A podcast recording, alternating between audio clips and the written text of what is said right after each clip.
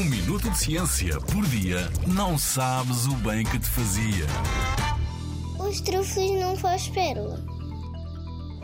Arredondadas, brilhantes e incrivelmente valiosas, as pérolas são produzidas por ostras, ainda que muito raramente também possam ser encontradas em ameijoas e mexilhões. As ostras formam pérolas em resposta a algo que entra para dentro da sua concha, que as incomoda ou irrita e que não conseguem expulsar. Sabes, como aqueles picos ou farpas de madeira que às vezes nos entram nos dedos. Nós, seres humanos, conseguimos tirar este corpo estranho do nosso dedo com a ajuda de uma pinça, mas as ostras não têm mãozinhas para o fazer, então fazem pérolas.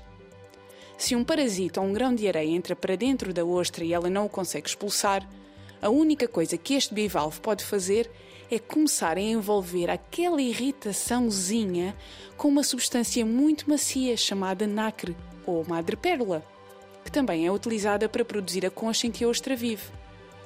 As camadas de nacre seguem-se umas às outras até o grão de areia já não incomodar.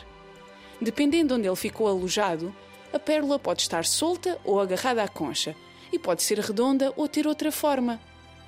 A maioria das pessoas acha que as pérolas são brancas, mas também podem ser cinzentas, vermelhas, azuis, verdes ou até castanhas.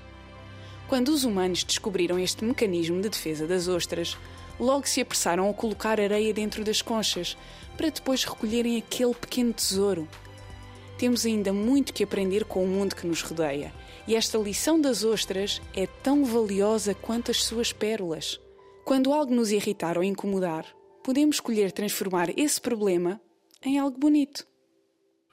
Na Rádio ZigZag, há ciência viva, porque a ciência é para todos.